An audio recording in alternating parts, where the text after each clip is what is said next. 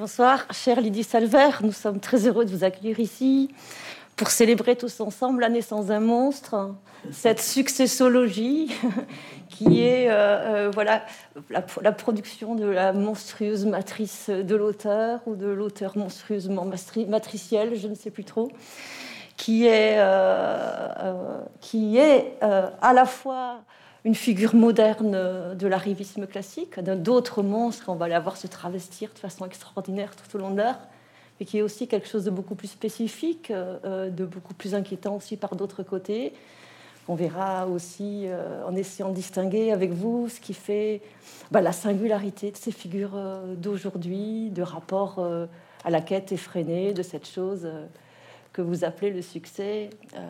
Donc d'abord, une petite remarque sur ce mot de successologie, cette science, cette doxa, et sur la forme que vous avez voulu donner à votre livre, une sorte de traité, de manuel de coaching pour, euh, pour réussir à, tous les coups euh, à, entrer euh, dans les milieux qui comptent.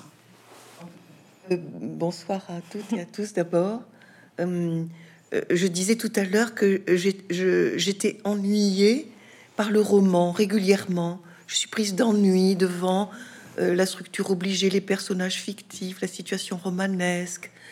Et, j'avais envie de respirer euh, un, autre air. Et, comme j'ai euh, un amour inconsidéré pour euh, les satiristes et la satire, je suis allée voir de leur côté, j'en ai lu beaucoup. Et, et, je me suis exercée à cette, à cette forme que, que je n'avais jamais encore expérimentée de la satire, qui est une forme très, très précise, hein, qui est une forme qui doit être concise. Et mon livre est, est une satire un peu trop longue, je trouve. Non, c'est pas qu'une satire, c'est aussi beaucoup d'autres choses. Donc, euh, donc on euh, lapidaire, hein, vraiment comme un, comme un coup de pierre, écrite avec, euh, non pas avec la langue morte des communicants, mais puisqu'on parlait de Rabelais, avec les, mots de gueule hmm. de Rabelais. Rabelais utilise ce terme de mots de gueule, de mots qui ouvrent leur gueule, et voilà, et qui, et qui s'en prend à très frontalement un, objet politique. Et ça peut être une imposture, euh, nos bassesses humaines ou, euh, une servitude. Et, les servitudes, parmi les servitudes, il y, a, celles que l'on ignore, qui sont les plus toxiques, qui, nous agissent et qu'on ignore, et celles que l'on désire. Euh, depuis la Boétie, on sait qu'on peut désirer ces servitudes. Et il me semble que le succès fait partie de ces servitudes désirées, désirables. Et je voulais questionner ce, désir-là, savoir euh, pourquoi, comment, euh, à quoi il répondait, voilà, quelles, étaient les façons de s'exprimer. Voilà l'enjeu. Le, alors justement sur ce désir, ça se présente sous une forme désirable, comme un, le discours du maître envahissant qui va donner ses conseils. On met un certain nombre de pages avant de, se dire que le maître s'appelle Lydie et que c'est une femme, avant de trouver le premier participe passé au féminin qui est, je crois, libéré, ou un truc comme ça, de voir apparaître Lydie au cours d'une scène parce que c'est un discours euh, protéiforme, c'est un discours de maître plein de tendresse. Euh, il enveloppe ses lecteurs, mes agneaux, mes biquets, euh, et j'en passe. Voilà, c'est enveloppant. Venez, je vais vous offrir ce succès. on y court. Mais je suis prête à écrire un traité de développement personnel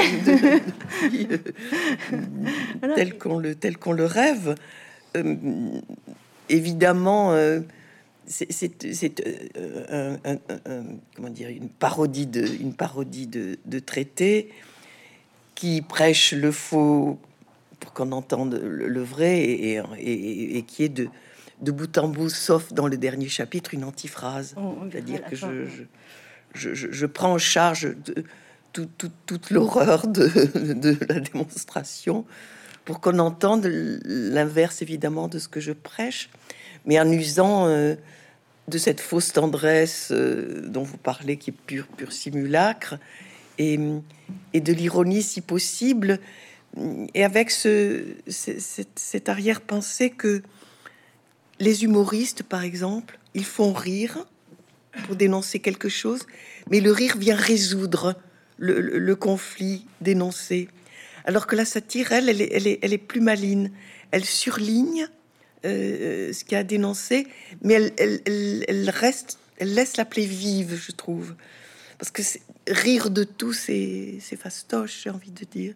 Hmm. C'est plus difficile que le, que le rire soit euh, émancipateur et, amène à, et amène à, réfléchir. Euh.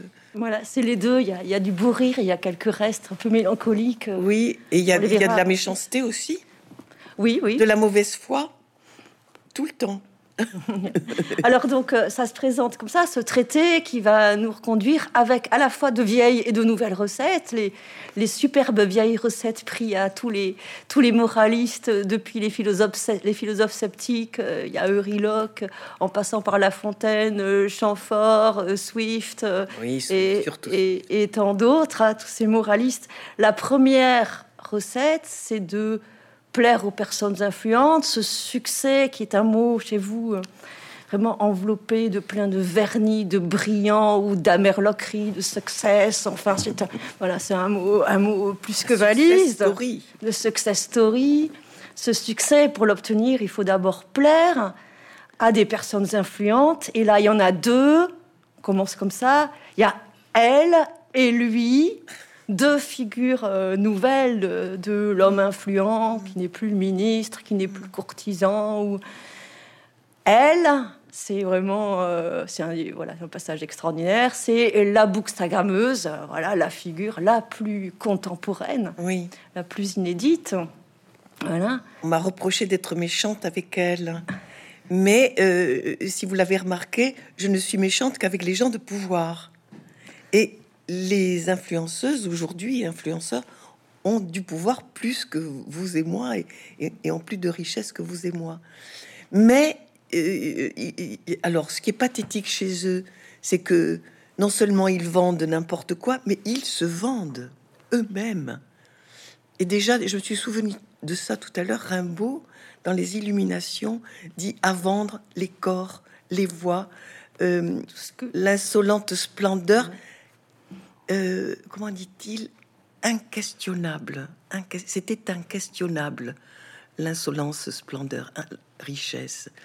Donc questionnons, questionnons. Euh, en solde. Oui. et, et, et, et, je me disais aussi que elles ont ce pathétique de d'être à la fois la, pute et le proxénète, hein, de d'elles-mêmes, de d'être leur propre comment dire, euh, elles, participent à leur propre chosification, mais que leur euh, leur euh, inculture, puisque je, je, elle se fait regarder beaucoup, oui, la, la, la agrammeuse. leur inculture est la, est la, est la nôtre. Et, et, et, cette déculturation dans laquelle nous vivons, qui tient au fait, me semble-t-il, hum, euh, et c'est très bien dit par un, type qui s'appelle Roland Goury, qui a écrit La fabrique des imposteurs, qu'à force de vouloir parler au plus grand nombre, de vouloir parler à la globalité, on est obligé de, de, comment dire, de parler dans une langue hyper simplifiée, hyper standardisée pour qu'elle parle à tout le monde et donc à personne, hyper plate sans contexte, sans ancrage, sans racines, sans odeur. Alors il y, a une espèce de débat euh, oui. Euh, au milieu pour savoir un peu à la façon concile de Macon, pour savoir euh, si la bousse agrammeuse a une lame et si sa langue a une âme. Elle a l'âme dans son cul. Quand l'un bouge, on voit l'autre. C'est la preuve qu'elle en a une et sa langue aussi. Mais oui, parce que elle, elle vend la littérature entre autres grâce à ses, proéminences, il faut bien le dire. Oui, elle est mamelue. elle est mamelue, elle a un postérieur conséquent. Et, ça me renvoie à Pascal. Vous savez que je suis une, fanatique de Pascal. Les hommes, merde, comment il dit, euh, ne sont pas portés à croire par la, par la preuve, mais par l'agrément. Donc elles, séduisent par Elle est l'ornement de son siècle à sa façon. Euh. voilà, elles, séduisent par toutes sortes de vêtures et non vêtures d'ailleurs, euh, en laissant de vastes échancrures devant leur poitrine, et elles arrivent à vendre nos livres. Hmm. comme ça. alors, paradoxalement, cette, cette bookstagrammeuse qui a une langue si plate, finit par ignorance avoir une langue assez créative euh, et elle fait l'objet de, tous les, de tous les, toutes les moqueries du texte. Constamment, il y a des, il y a, des phrases incises pour expliquer les mots les, les plus simples à la bookstagrammeuse. Oui, oh, ça c'est très méchant. J'aime beaucoup euh, l'explication, il y en a plein, mais j'aime beaucoup celle de la litote parce que cette litote, elle était déjà tête de litote, donc pas pleurer. la litote pour la bookstagrammeuse, j'explique que c'est un petit lit. une litote. Voilà. Mais euh, elle est chouette. Non, je suis dégueulasse avec elle. En même temps, il faut l'avoir beaucoup regardé et beaucoup aimé, mais non, suivi pour la non, connaître je vous jure que non. Je vous jure que non, mais je vous jure que non. Tout est inventé, mais, croyez-moi, croyez-moi. Non, je me suis demandé combien de temps vous passiez sur les réseaux pour en être à ce point de précision. je ne suis pas sur les réseaux, hélas. hélas pour mon succès. donc voilà, la, la bookstagrammeuse. Et puis, donc ça, c'était elle. Et c'est le, voilà l'entrée dans le livre. Il faut ces deux mentors, voilà, il faut au, féminin. Euh, et puis lui, l'homme influent, un peu moins hyper contemporain, un peu. Oui, mais encore qu'il qu'il en sévit quelques-uns, me semble-t-il. Mm. Alors. Euh, on les reconnaît, ils sont quasi nommés, mais pas que, ça excède complètement les allusions ou les, les jeux d'inversion, les danagrammes qui sont faits pour qu'on reconnaisse tel ou tel mania de la presse ou euh, tel autre. Ils aiment les artistes. Voilà, c'est la tendresse encore. Ah. Ils aiment les. Ah, ils aiment la culture. Ils aiment, voilà. Ils aiment la culture. Ça ressemblait euh, là encore Pascal. Ça faisait un peu un roi sans divertissement. Ça. Oui. Malheur du mania qui s'ennuie et. Divertissement. ne, me branchez pas sur le divertissement parce que. Je, l'ai dit il y a peu de jours parce que je trouve ça tellement intéressant chez Pascal. Pardon pour la parenthèse.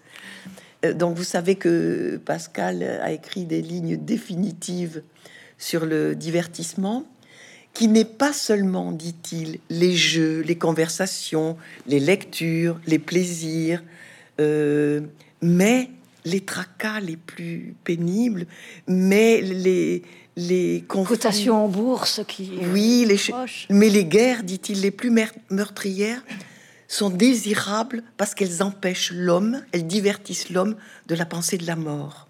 C'est quand même euh, intéressant de penser la guerre aussi comme un divertissement. En tout cas ce qui nous détourne de, de, de, notre de, l'idée de notre finitude fin de la parenthèse, mais je trouve ça assez intéressant par les temps qui courent. Et là, donc, est conseillé, évidemment, il faut, euh, il faut attraper, il faut l'alpaguer, ce, ce mania, et donc d'aller le saisir euh, dans ce moment un peu vide où on peut le prendre dans l'objet de son désir. Il en a que deux, maman et son petit chien, et il faut aller le rejoindre là, et c'est là qu'il y a bah, le premier effet de signature ou le seul, cette fameuse Lydie qui se met en scène en caressant le petit chien Newton. Mon toutou, pour, euh, mon toutou, tu es beau pour plaire au maniaque qui a si peu d'objets d'amour et si régressif. Euh, flatter son euh, et, faire entrer l'artiste par cette porte, par cette porte pathétique. Oui, la flatterie est, une des, une des, un des moyens les plus, les plus sûrs de, de parvenir. Hein, les les flatteries à toutes sortes de, gens, euh, pour peu qu'ils aient un brin de pouvoir et, un salaire conséquent. voilà, c'était le, couple sous lequel il fallait un peu euh, se, plier ou ployer au début du livre. Après quoi, vous nous emmenez, Lini Salver, c'est extraordinaire. Il faut monter dans la nef des fous. Euh, une fois qu'on est rentré dans le milieu, elle va nous embarquer euh, sur le bateau avec toutes les catégories d'écrivains, les dénombrer, les classifier. Il y en a huit. Elle se met évidemment au milieu. Il y en a deux qui Alors c'est dans la, dans la, dans la série, très doctement, on nous explique qu'il y a huit espèces d'écrivains bien recensés, bien répertoriés. Et dans ces huit, évidemment, sont donnés de manière totalement aléatoire des, figures totalement répulsives, on le voit. Alors là, euh, il n'y a pas photo. L'écrivain à mèche. L'écrivain à mèche. Je euh, tiens beaucoup. voilà qui révolutionnaire, hein, mais, mais, mais, subventionné par l'État, qu'il vomit. Et faisant la publicité de son propre engagement euh, sans cesse. sans doute sur les réseaux, vous avez croisé quelque écrivain à mèche, j'espère pour vous. voilà. Et, et toutes et... sortes d'autres que j'ai oubliées d'ailleurs. Ben, euh, ils sont assez. Ben, il y a le plan pamphlétaire. Enfin, il y en a, a deux qui sont aimés. Enfin, qui sont. Oui. Qui, qui invitent à regarder dans le miroir inversé. Il y a l'écrivain transfuge, donc euh, ben. Oh non, il est, il est, voilà, il, est, mais avec plein d'autodérision. Oui, voilà, mais il est critiqué comme les autres. Il est critiqué comme les autres. Et puis le pamphlétaire à mi-chemin entre Hamlet, Don Juan, Cyrano de Bergerac. J'ai de la tendresse pour lui. Oui. Ah et là, et là, je laisse, je laisse un peu parler ma tendresse pour lui. et ça fait des effets, des effets de farce puisque euh, l'écrivain officiel, euh, celui qui est alors la, la elle était mamelue. Celui-là, il est maflu. Il y a plein de vieux mots comme ça, euh, joufflu, bedonnant, avec un style gras. Euh, il écrit des biographies euh, épaisses. Il est content de lui. Il est très content, de, lui. content de lui. à côté de ce, de ce maflu, il y a le maigre. C'est Carnaval et Carême. Et c'est le pamphlétaire. C'est l'idéaliste. Oui, c'est Don Quichotte. C'est Don Quichotte. Oui, si bien qu'on peut se, se demander s'il aime à être puni, à être battu. C'est une question qu'on peut se poser pour le, pour le Quichotte, qui est un de mes personnages voilà, aimés. Et, donc, euh, oui. Et pour lui, j'ai toutes les tendresses. Oui, il y a énormément de tendresse. Sa fiancée, c'est bien le seul. Euh, voilà, et, euh, et, idéaliste, violent, et il foudroie, vous dites. Il foudroie foudroie, il est foudroyé. Enfin, c'est le, mm. voilà, c'est il y a une fulgurance euh, et en même temps une mm. espèce de tragique de cet écrivain voué au désert. Mm. Voilà. Et la différence, me semble-t-il, entre le satiriste et le pamphlet, c'est que le, le, le, le, pamphlétaire, souvent, d'abord, il, me semble plus aveuglé que, que le satiriste. Et, mais ils sont, la menace est de devenir haineux. Euh, et, paranoïaque. C'est ça qui, c'est ce qui me semble menace le pamphlétaire. Mais j'ai une grande, une grande admiration pour, euh, pour les écrivains pamphlétaires, parmi lesquels Bernanos, évidemment. Qui, qui n'est pas cité là. Non, il y a tellement, tellement de place dans Pas pleurer. Euh. Et plein d'autres. Et je fais surtout l'inventaire des, des moyens les plus bas euh, pour parvenir. Et comme Albert Camus proposait que le prix Nobel qui a un nom en U, la bookstagrammeuse. pour être célèbre, il suffisait de, de, tuer sa concierge. Je propose des moyens un peu moins radicaux, vous l'avouerez. Ils sont plus, ils sont plus sociables, bien plus civilisés. Il y en a dans la galerie, il y en a quand même euh, une catégorie qui, qui, nous fait beaucoup rire. Enfin, parce que en plus, euh, il faut oser parodier cela. C'est l'écrivain féministe. Hein.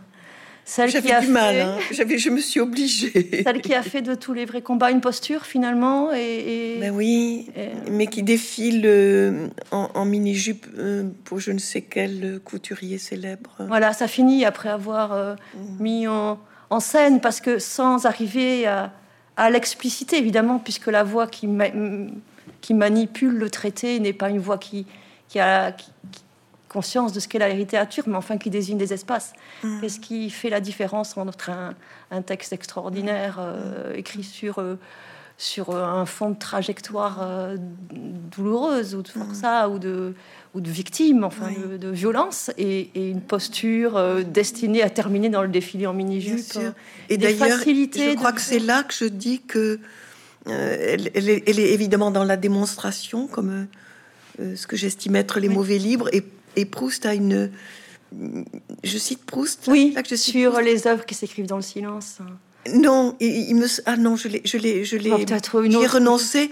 Euh, à propos des féministes, il, lui ne parlait pas des féministes, mais de ceux qui, qui, qui, ont une seule idée, qu'ils délaient qui, et qu'ils démontrent. Il dit, ils, ont comme, ils sont comme hum, leur idée est comme la marque si des vêtements. Oui, euh, euh, c'était l'étiquette au manteau, oui. Euh, lorsqu'elle est, lorsqu'elle est très visible, voilà. Mais je me suis obligée là de, de, mordre un peu du côté du féministe parce que j'ai une, immense tendresse pour pour mes amis féministes, mais je me disais qu'il n'y avait qu'il n'y avait aucune raison de les de les épargner puisqu'il y a des imposteuses. Tristes Tristes, dit-on? Des impostes. Là comme ailleurs, sans doute. On a cette catégorie des écrivains et voilà ce bateau qui part. Enfin, c'est très rabelaisien, donc c'est pour ça que cette nef des fous euh, du quart livre, je la vois bien. Elle finit par arriver quand même à, au Graal, à l'endroit, à l'endroit rêvé. On va rentrer dans les lieux où ça se passe le succès, où ça se gagne, où ça se perd. C'est très difficile. Hein, mm. C'est des lieux, bon, le dîner mondain, mm. le cocktail en ville. C'est des lieux où il va falloir apprendre à bouger. C'est des lieux plus proustiens, effectivement, mais ils ont aussi leur, euh, leur modernité. leur et ils ont leur code. Leur code. Alors, c'est extraordinaire pour ceux qui ignoraient. Ne sortez pas vos talons, il faut y aller en, en Nike, mais pas avec la bande orange, parce que... Euh, et en se gardant de mettre le... Le capuchon de le, le, le, le, tweet, je sais pas comment on dit. Le sweatshirt, hein. capuche qui fait qui fait banlieue. Donc évitez, évitez si vous allez dans un cocktail voilà, des, conseils vestimentaires. Du coup, je me dis comment je veux bien pouvoir m'habiller? Vu que tout le monde y passe. La manière de mettre la fameuse araignée dont c'est qui ou, la couleur ou la façon de se singulariser. C'est le, plus difficile. C'est ce qui m'a été le plus difficile puisqu'il faut bien paraître dans, dans ces cocktails et, et, il faut il faut avoir la langue et que, que j'étais loin d'avoir je fais mon écrivain transfuge pendant quelques minutes, s'il vous plaît. il y a une, je, juste une, interromps pour un hommage, mais cette euh, l'émotion qu'on a quand on voit au milieu, l'air de rien, au milieu du dîner mondain, revenir la phrase enfermante de la mère. Euh, l'air modeste. Vous avez l'air bien modeste. Vous avez l'air bien modeste de voir la, trajectoire de cette phrase depuis les douleurs de, l'enfermement en Espagne euh, jusque-là dans le dîner mondain. Euh, c'était un petit coup de cœur. Oui, oui, oui, oui, mm. Voilà, euh, oui, flatter, je l'ai dit. Qu'est-ce qu'il faut faire dans ces dîners? Rappelez-moi. Ah, il y, a une façon de flatter qui est quand même extraordinaire parce que euh, il va falloir ne pas en faire trop. Et donc, on a tout le temps une écriture qui, qui s'emballe et qui déborde, qui en fait trop. Là, j'en ai fait trop. Et c'est assez drôle, euh, les, les, moments où le texte en fait volontairement trop avant de revenir en parce que quand c'est un cocktail de gens de gauche, euh, je m'emballe et donc je vais jusqu'à chanter l'international. Puis j'ai dit non, non, non, non. Il faut, il faut savoir se tenir et, et, et garder, tout, garder mesure. bon, quand c'est un cocktail chez les gens de droite, c'est pareil c'est finalement les mêmes conversations sur près, mais déplorer l'albatros de Baudelaire qui est mort en avalant trop de plastique. Euh. Oui, mais il faut s'indigner sur le sur l'argent et ses méfaits.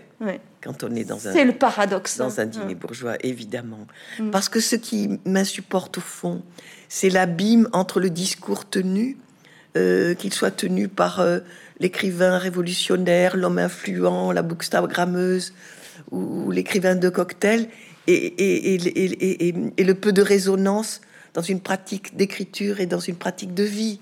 C'est ça qui est, qui, est insupportable. Même si, même si on est obligé de porter un masque, parce qu'on porte un masque, tous, qu'on le veuille ou non.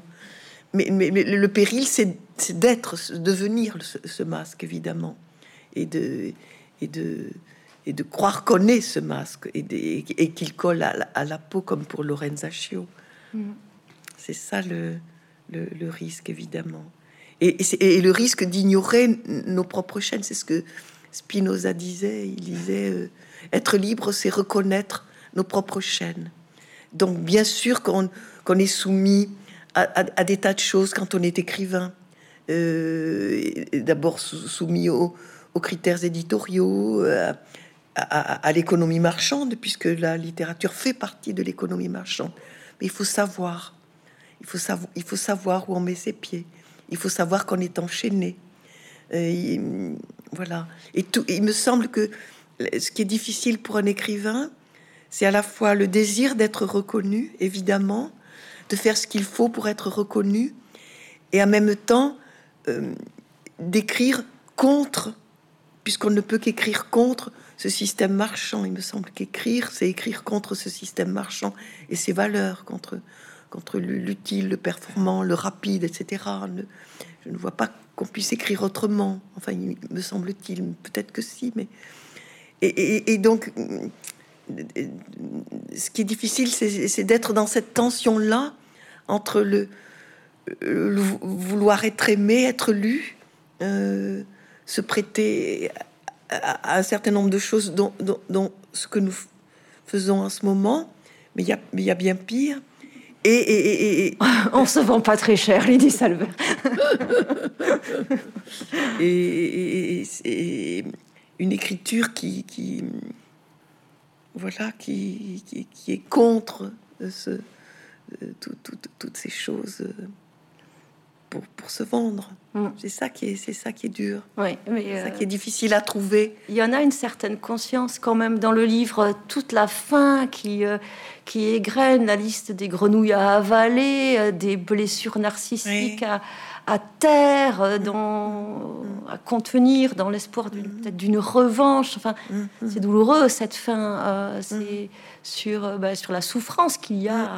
À, à, essayer de jouer ce jeu quand on a peu de talent ou quand, euh, quand il est trop difficile. Mm, mm. Donc euh, voilà, ça c'est des choses assez, assez, assez étonnantes. Comment se finalement cette, cette voix là, euh, en parade d'elle-même, donnant ses conseils, finit par changer un peu de tessiture à la fin et se mettre à parler d'elle, hein, se parler de parler de, de, rancœur. Oui, je, ne pouvais pas tenir. Ça commence là, le reste aussi qu'on entend. Hein, je ne pouvais pas tenir tout le livre sur ce, sur ce mode cruel, au fond, euh, qu'est la satire. J'avais, j'avais besoin euh, aussi d'un peu de, de, pause et, de repos. Mm. D'où l'écart et les mets Mm. Oui, puisque voilà, après cette série de portraits, de type d'écrivain, le liste des gens à qui il faut plaire, les critiques aussi, les critiques, l'éditeur. Euh, Mais vous savez que tout le circuit. Euh, mm. Les, critiques, il y a bien pire que ce que je dis sur les critiques euh, dans, dans la littérature. Il suffit de lire Flaubert. doit-on s'inquiéter du pépiment des merles, disait-il. C'est joli. C'est joli. Julien Gracq qui a dit, des horreurs. L'estomac. La littérature sur et des horreurs sur les écrivains. Hmm. Et je crois qu'il dit euh, ces chiens dressent, euh, assis sur leurs pattes arrière, qui se laissent appâter par une bouteille de vin et un morceau de, et un morceau de fromage. Texto Julien Gracq. Donc il y a pire que moi dans les, dans les satiristes.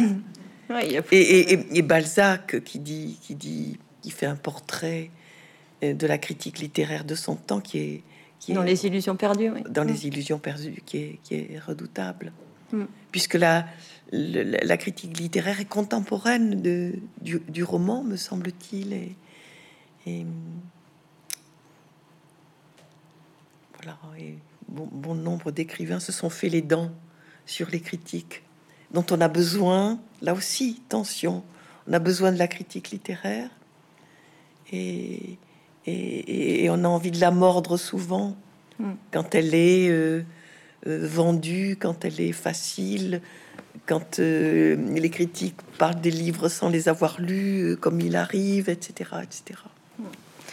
Alors voilà, on, dira la fin après, parce que j'aimerais bien, je sais pas si vous accepterez, mais j'aimerais bien qu'on termine la séance euh, en vous écoutant lire la fin de mai, euh, voilà, ça termine par car, mais oui. ce moment d'ouverture, je me suis demandé comment vous le lisiez. Je trouvais ça très émouvant après ce passage. Euh, et pour ne pas vous laisser sur sur l'amertume et, et, et, la, sombritude. Oui, donc on va garder donc cette, cette ouverture finale. Mais je n'ai pas de livre, donc j'en ai un. Il est un peu annoté, mais vous ne lirez pas les notes. Non, j'essaierai. Je, voilà moi, c'est choses qui m'ont vraiment intéressé, euh, mais littérairement, enfin. Euh, voilà, c'était, on, va y revenir plein de choses, mais ça faisait émerger cette proximité avec la langue rabelaisienne, avec plein de blagues médiévales, enfin, parce que c'est pas que du contemporain, une atmosphère de foire, hein. Euh, du 15e siècle, et ça nous mettait sous les yeux cette réalité d'une foire, euh, pas simplement, euh, mm. on, se perd pas du tout dans une espèce de laïus sur aujourd'hui la réalité virtuelle, Ah non, c'est très très évocateur, enfin de, court-circuit qui donne à voir une espèce de, de, retour de la grande foire, joyeusement, et, joyeusement, et, et, et, voilà cette manière dont dans, euh, bah, elle, a, elle a une cible, hein, le coach, toutes ces figures, le coach, le psy, enfin, ils ont, ils ont plein de variations. Hein. parler de, mm. de Madame contre le, le, coach, les coachs. Les coachs. C'est justement là que se lancent, je trouve, les séries rablaisiennes de, de mots qu'on a dans toutes les phatrasies euh, marrantes. Il y en a trois, juste euh, petite chose où on vous voit bah, écrire et vous amuser, et que finalement la satire, c'est génial parce que ça prend toutes les formes de parodie. Vous voyez, de parodie de rap absolument extraordinaire. Je me suis dit, je vérifie quand même qu'ils n'existent pas. Non, je les ai inventés. Ah oui, oui, mais euh, bon, j'ai quand même vérifié. les jeux verbaux, comment, euh, au moment où le, la fonction est vidée de son sens, coach ou, ou tous ces, ces, faux psy, euh, ces gourous contemporains, c'est là que justement parle la création verbale. Donc, je, des, petites, lectures pour me, pour me faire plaisir. J'aime bien. 40. Donc voilà, le conseil. Le coach en mieux-être, coach sportif, coach parental, coach de vie, coach de cœur, coach de deuil, coach de sexe, coach mental, coach de com, coach d'éloquence, coach d'intimité, coach de combativité, coach de compétence, coach de performance, coach de productivité, et coach de désintoxication au coaching. voilà, c'est euh, ce qu'on peut s'offrir quand on a réussi. et on a un certain nombre de séries comme ça qui rappellent la série des folles chez. Euh, voilà, et, les sautis euh, perso et mersotte. série des psys, on sent du règlement de compte sur la, la, manipulation mentale. J'ai mis mes pages, page 99 un équivalent. Hein. Et qu'attendez-vous, euh, nous conseille-t-elle, pour consulter Madame Hubert, qui est tout ensemble psychothérapeute, psycho-énergéticienne, psychogénéalogiste, psychonaturopathe, psycho-iridologue, psycho-allergologue, psychogérontologue. Ai-je oublié quelque chose? Ça, on sent le, la psychiatre qui n'a pas tellement euh, reconnu tout ce qui se construisait autour. voilà, les figures. Euh, finalement les véritables figures de, qui, qui énervent euh, les jeux d'influence, qu'ils soient littéraires ou autres. et les, voilà, ce sont, euh, sont des choses qui ne, qui ne regardent pas les problèmes en face, mais qui viennent euh, jouer au gourou. Hmm. Voilà, c'est ça s'amuse beaucoup. Ça part comme ça dans des séries médiévales ou dans des séries hyper contemporaines. Mm. C'est c'est très très. Et qui s'intéresse à l'écrivain non pas pour ce qu'il écrit, mais pour son image aussi, pour pour ce qu'il paraît, évidemment, puisque un des, critères du succès, c'est d'être visible à tout prix, c'est de paraître à tout prix, euh, d'être absolument euh, transparent aux autres. Voilà, mais on va revenir dans ces, voilà, dans ces figures modernes, le charlatan, l'escamoteur, enfin tout mmh. ça, qui vend la panacée, le succès à un moment donné, même détergent, parce que ça produit tout le temps des aphorismes écrits en gros. Euh, le... le... succès est aphrodisiaque. Est aphrodisiaque N'oubliez pas, ce conseil. Le succès euh, plaît beaucoup aux dames, semble-t-il. Et pas que. Voilà. Donc, euh, euh, donc c'est voilà, c'est un retour de plein de choses, de la bruyère, de la fontaine, de plein de choses, mais c'est aussi il y a, y a, quand même une, une, écriture plus inquiétée parfois par des choses plus contemporaines, des choses qu'on n'a pas vues, peut-être plus monstrueuses. Oui, parce qu'on pourrait croire que depuis la bruyère, les choses n'ont pas changé. elles ont euh, changé. Il y a des choses qui, qui, qui, sont apparues depuis. Et cette obsession de le goût du succès était a toujours été présent, le goût d'être reconnu a mm. toujours été présent, mais, mais, mais, pas au point de devenir aussi obsédant qu'il l'est devenu mm. et, désigné comme but. Hein, c'était mm. souvent la conséquence. Le, le succès est regardé comme une conséquence du mérite ou pas. Moi, j'ai eu l'impression, je vous propose des choses hein, que sur euh, ce qui avait peut-être plus monstrueux ou plus nouveau ou plus spécifique à notre époque. Il ne faut pas confondre justement avec simplement un retour de toujours les mêmes courtisans. Non, bien sûr, mais l'écrivain transfuge, c'est nouveau, par exemple. Ben, je pense. Ça n'existait pas du temps de la bruyère. Hmm. Et c'est un, filon auquel il n'a pas pensé, celui de vanter sa propre misère d'enfance et comment ça n'est sorti euh, hmm, par son talent. Le Picaro, un peu, non? Comment? Le Picaro, un peu, non? Mais, c'est déjà un espagnol. Hein. mais ce qui, j'avais envie d'insister là-dessus parce que ça plaît beaucoup aux bourgeois. qui, qui, qui pense que l'écrivain transfuge, ça n'est sorti par son seul mérite. Vous voyez, il, y est arrivé tout seul, ce qui est une pure imposture. Et quand, euh, quand on est né dans une famille pauvre, on ne s'en sort pas tout seul. Ça, c'est une, une évidence. Il faut être aidé par l'école, par un professeur, par je ne sais quelle rencontre. Mais il est faux de croire euh, que, que l'écrivain devient transfuge par, par, par, par ses seuls dons. Ça, c'est euh, c'est une pure imposture, je trouve. Ouais, et euh, justement, c'est là que j'ai l'impression d'entendre que parmi les, voilà, les, les, choses qui sont reprochées à la boostagrammeuse, à part son ridicule ou son influence, ou, ce leurre d'espérance proposé à plusieurs fois vous citez les, les jeunes filles des HLM de Créteil ou de Nanterre qui au lieu de rêver oui, qui d'ascension par l'école ou de rencontre avec la comme, culture. Euh, comme exemple, euh, en pensant réussir la vie, parce que évidemment la question souterraine à ce livre, c'est qu'est-ce qu'une vie réussie? Mm. Est-ce que c'est une vie euh, où l'on consomme tout le temps, où, où l'on est prêt à tout sacrifier pour quelques minutes de célébrité, où on like toute la journée, où on comptabilise ses likes en fin de journée. Est-ce que réussir sa vie, c'est réussir sa vie comme on réussit un concours, par exemple, ou bien c'est tout autre chose? J'ai l'impression qu'il y avait une forme de tristesse là pour euh, toutes oui, ces jeunes filles qui n'auraient pas le modèle euh, d'ascension, de passage, de la rencontre avec de vraies choses, parce qu'on leur a proposé. Euh, ce, mirage, ce mirage assez avilissant, assez étouffant, et tout sauf émancipateur en mm. tout cas. Mm, et, séduisant. Ben oui, parce que le... par bien des côtés. Euh, l'école c'est censé amener la richesse, etc. L'école peut difficilement rivaliser, c'est vrai. C'est sûr. Mm. Et l'autre chose, il me semble, c'était, vous avez prononcé le mot tout à l'heure, politique. Étonnant la façon dont finalement, c'est pas juste une imposture littéraire. Euh, c'est pas juste l'art euh, de plaire, euh, de, vendre de la médiocrité à prix d'or c'est aussi là, vous dites étonnamment, que se, que se font toutes les, les graves, euh, que se nouent les, les, choses très graves politiquement, dont on ne sait pas trop ce qu'elles vont donner, en particulier les complotismes, la, la, confusion totale de la, de la réalité vraie et, mmh. oui. et de, de, questions de, voilà. ce qu'on appelle aujourd'hui la post-vérité, où, où, il est si difficile de, de faire la différence entre le vrai et le faux, entre le le réel et sa simulation, entre l'original et, et, ce qui est répété, etc.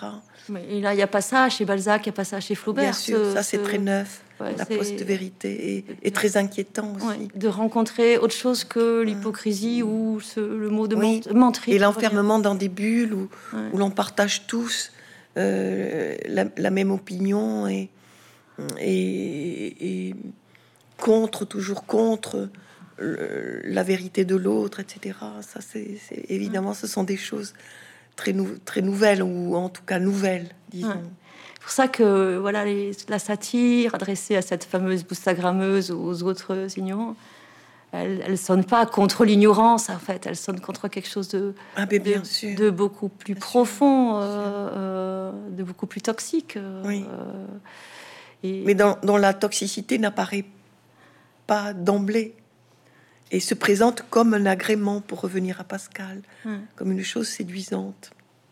Et euh, elle se fait pas non plus au nom euh, d'une d'une défense du texte littéraire. Euh, il n'en est nullement question. voilà, il y a n'est nullement question de dans les dans les hommages, enfin aux qualités littéraires ou les grands spectres qui sont convoqués.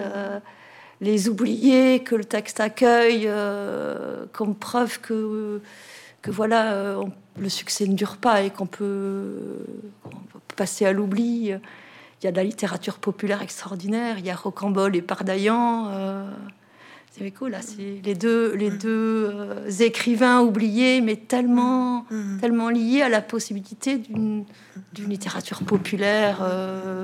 Mais la, la, littérature populaire a disparu au, détriment de la littérature de masse. C'est bien ce que dit ce philosophe allemand que je citais hier, dont j'oublie le, nom, qui, est le premier à avoir travaillé sur la, sur la littérature industrielle, sur la culture industrielle, qui, apparaît au 19e d'ailleurs, en même temps que cette culture dite populaire, euh, et qui est euh, fabriquée par certains dans des entreprises. il y a un certain De Courcelles, qui est un, riche entrepreneur qui a euh, sous ses ordres 60 écrivains et qui, et qui produisent du livre à la chaîne à la chaîne. C'est le début de la culture industrielle et qui, et qui produisent euh, les romans de Delhi. Moi, je me souviens très bien des romans de Delhi parce que une amie de ma mère. Moi, je sais pas ce que c'est. Les romans de Delhi, ce sont des, c'est le euh, fin, euh, fin 19e, début 20e. C'est une collection qui produit des, des livres sentimentaux. Comme Harlequin voilà. Mais à la, à la, chaîne, vraiment. C'est la littérature industrielle. Je connais pas. Et qu'il ne faut pas confondre avec ce que, euh, les auteurs dont vous avez parlé, qui sont de la culture populaire. Et, et ce qui s'est passé, c'est que petit à petit, les, la frontière entre la, cette culture euh, industrielle et cette culture d'auteur s'est brouillée et de plus en plus. Et c'est difficile aujourd'hui de, dire ce qui relève de la culture industrielle, souvent prise pour de la littérature d'auteur, et, la littérature d'auteur qui se... C'est moins évident que ça ne l'était du temps de, je crois, de, de Flaubert et, et, Balzac. Voilà, donc, euh, chemin faisant, voilà, c'est un livre qui se retourne un peu comme souvent vos, livres, euh, comme un gant, hein, euh, pour, dire en creux. Alors, à côté de ce, face à ce discours du maître, c'est pas un contre-discours qu'on a, c'est beaucoup plus tâtonnant, c'est beaucoup plus émouvant, plus incertain. C'est incertain, ça se cherche de, de cet autre désir, de pouvoir non pas repenser le succès, parce que c'est un mot que vous n'aimez pas à la fin, on veut même plus ce mot, et il colle, il est poisseux. Mais est-ce que pourrait être la rencontre avec un lecteur, d'autres partages, d'autres rencontres Parler d'âme à âme, parler euh... et on est bien loin de, de se parler globiche, hein, euh, qui est cette langue dont parle Roland Gori, qui est, qui est la langue pour parler à la globalité, c'est-à-dire à personne. J'y reviens encore parce que ça me terrorise. Et ces romans qui parlent à la globalité et qui sont lus aussi bien aux États-Unis qu'en France, puisqu'ils ils décrivent des situations qui sont sans contexte, sans, sans, sans histoire, sans spectre, sans, sans, sans nerf, enfin. Mm. Et c'est ça aussi que je, je, redoute. J'y reviens parce que c'est une chose que je, que je redoute, c'est ces livres-là qui peuvent passer pour euh, de la littérature et qu'on vend dans les grandes librairies du reste. Pas chez Moula. oui, alors c'est, ça vient comme ça. Bon, il y a la fin, on va bientôt, euh, on va bientôt écouter la fin, mais ça vient assez souvent au détour des phrases, euh, cette, cette, tentative de dire, euh, voilà, en fait, le, le désir d'écrire, c'est autre chose. Il y a les termes de vertige, ça s'arrête, souvent ça coupe vos phrases, c'est c'est la ça rencontre ça rencontre le risque. C'est le risque. Euh, voilà et ça vient comme ça interrompre un petit peu et le courage aussi. le courage. Et, et, ça coupe même un chapitre. Il y a un moment donné où euh, le passage d'un chapitre à l'autre se fait parce que parce que c'est il y a cette ces larves de tristesse c'est mmh, très joli mmh, euh, mmh. le portrait amusant nous on n'a fait que rire hein, a produit chez oui, l'écriture c'est fragile les larves de tristesse et il faut interrompre ça peut la satire c'est douloureux, oui. De... bien sûr, bien sûr, c'est ça aussi l'écriture, c'est ça aussi. Vous êtes rattrapé par le, le, sanglot quand nous on est mort de rire à la lecture. Euh, c'est ça aussi. Cette réversibilité, voilà. Et donc, euh, ben, là, il y a deux fins possibles. Au moins, on a le choix. Hein. Une fois qu'on a suivi le mode d'emploi de ce traité de réussite, de successologie. Euh, bien la voix nous dit que ça y est, on peut habiter ce monde du succès, euh, on peut s'en repaître, euh, on peut récolter les fruits. Et y sombrer. Et y sombrer. Où? Où? Alors? Mais. Et, c'est la, la vérité, la à l'envers. Mais il y a d'autres d'autres recours. Et jusqu'à jeter le livre. Et c'est très belle litanie, une affaire magnifique, avec là pour le coup, alors que le reste était massif, on a l'impression de, quelque chose de très modulé par les émotions, que l'écriture recommence, qu'on revient, mmh. qu'on revient chez Lydie Salver, mmh.